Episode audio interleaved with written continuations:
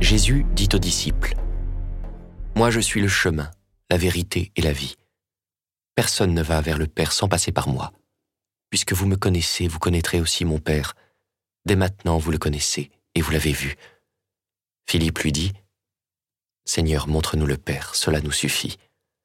Jésus lui répond, Il y a si longtemps que je suis avec vous, et tu ne me connais pas, Philippe.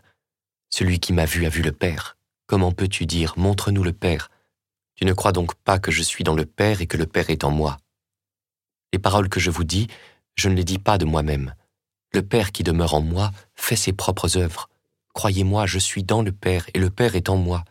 Si vous ne me croyez pas, croyez du moins à cause des œuvres elles-mêmes. Amen. Amen, je vous le dis. Celui qui croit en moi fera les œuvres que je fais. Il en fera même de plus grandes parce que je pars vers le Père, et tout ce que vous demanderez en mon nom, je le ferai, afin que le Père soit glorifié dans le Fils. Quand vous me demanderez quelque chose en mon nom, moi, je le ferai.